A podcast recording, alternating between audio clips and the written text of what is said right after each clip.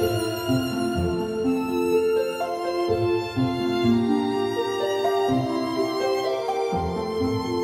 各位听众好，欢迎收听《优活谈心事》，我是主持人炳华。今天很高兴邀请到我的好朋友大树教练，欢迎大树教练。嗨，炳华你好，听众朋友们大家好。好，上集我记忆犹新啊、大树教练教我们两个预防啊、就是守时的一个方法，其中有一个是说啊，就是说如果说我要快迟到的时候，我先发个讯息或打个电话说，哎，我可能迟到了。那这个这个方法我常用行不行啊？我就来规避我守时这样的情况，那行不行？哎，答案是不行，哦，当然不行。因为迟到就是错了。嗯，那我们讲一句，只是不要让这件事错的太离谱，就跟考一百分是理想值，那就算不能一百分。那九十分、八十分也行，但是我们不可以把认为说哦，考六十分是正常的，大概是这意思。就是准时，他就是说，因为你去想，我一定要再把它放大，我把再把它放得更大更大。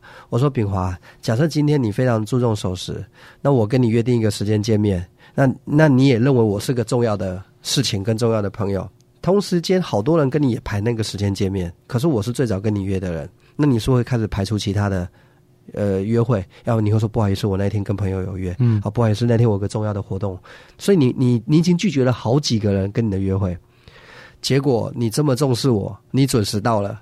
我却慢慢来，迟到，你觉得你的心情会不会有落差？哦，我会很伤心耶。对啊，你为了我排除了那么多行程，那我还觉得无所谓，来就来，不来就不来，所以我我才说准时到是是很重要的事情。如果不能准时到的弥补方案，也代表我们已经错了。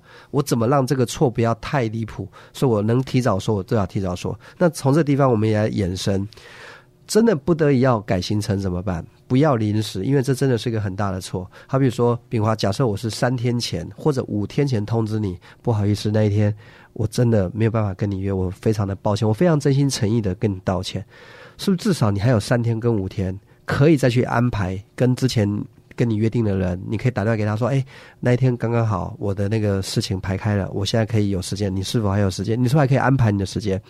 可是如果我没有给你足够的时间，我是到当天我们见面前两个小时才跟你说，哎，对不起，我去不了了。你看这个，我我我相信，如果我们之间有一份信任感，我相信这一刻那个信任感一定会被破坏的很严重。对，所以这种方式不能乱用。就比如说，我三天前知道我有事，但是我故意不讲，到第一天快到的时候我才跟你讲，这是绝对不能够这样做的、啊。呃，就是你一定要先懂得尊重别人的时间。那尊重别人的时间的核心是你得先尊重自己的时间。嗯嗯嗯所以我们尊重自己的时间，我们就会认为别人的时间也很重要。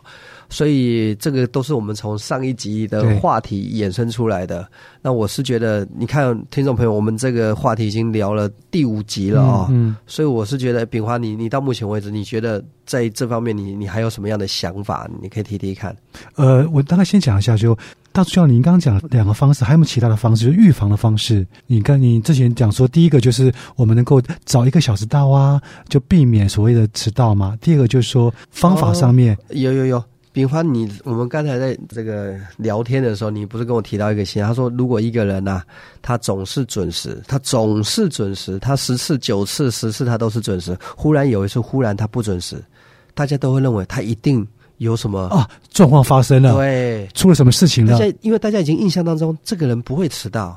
那如果偶尔迟到一次的话，那一定不是他，而是一定发生什么事情了？车子爆胎啦，或或者是是不是在路上出点意外？可是翻过来讲，如果这个人十次有九次都是迟到的，所以他这时候晚到，可能没有人会在啊，他晚到是很正常的，都不用打电话通知他。所以我们去思考一下哦，这个到底会带来什么样子长期的好处哦？假设说这个人总是准时，直到那一天没有到，或者没有在时间点到，是不是很多人就会关心？嗯，很多人都打电话了解情况。其实有没有想说，有可能这样子会避免一场不必要的这个灾难？就举个例子，好比说他在家里面，呃，这个晕倒了，所以他没来。可是如果他是一个迟到的人，大家可能不在意啊，反正他经常迟到，管他的，不用打电话，他反正他经常迟到，嗯，搞不好就错过了最佳的这个送医救治的时间。可如果这个人是总是准时，忽然间不准时，大家就会去找啊，诶，怎么没有来？打电话没有接，可能开始就会联系他的亲戚啊、朋友，怎么回事啊？可能很快的就有人去他们家嗯按门铃，哦，原来在家里面晕倒了。我我只是模拟啊，我就说他真的会带来的好处很多。炳花，你小时候有没有听过那个狼来了的？有啊，这很像狼来了，就是你喊很多次很多次狼来了，结果就不灵了，对不对？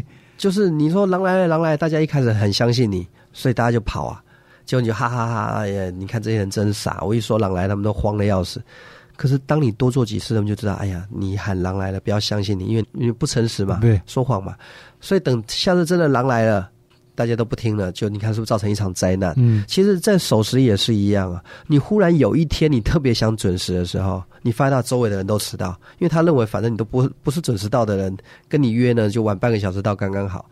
这这只是其中一个例子。那我我们再把它放大，再放大。我们举个例子来说哈，呃，假设说今天有一个人他特别的爱护小动物。啊，特别的有爱心，然后这个特别的心地善良，透过日常的言行举止哈，我们跟他相处，我们深刻的认为他就是一个这样的人。那如果有一天有人谣传说这个人去打别人了，或者拿棒子去打别人，或者去伤害别人了，你你相信他会做这样的事吗？不会相信，因为这个人就是觉得说他是爱护动物的。就他善良的，对，怎么想都联想不起来，怎么可能是他？没错，会不会是看错人呢？对，他他因为他的个性不是这样的人，所以我们还是回来要契合我们的主题。我们的主题在谈什么？谈信任感哦，如何建立？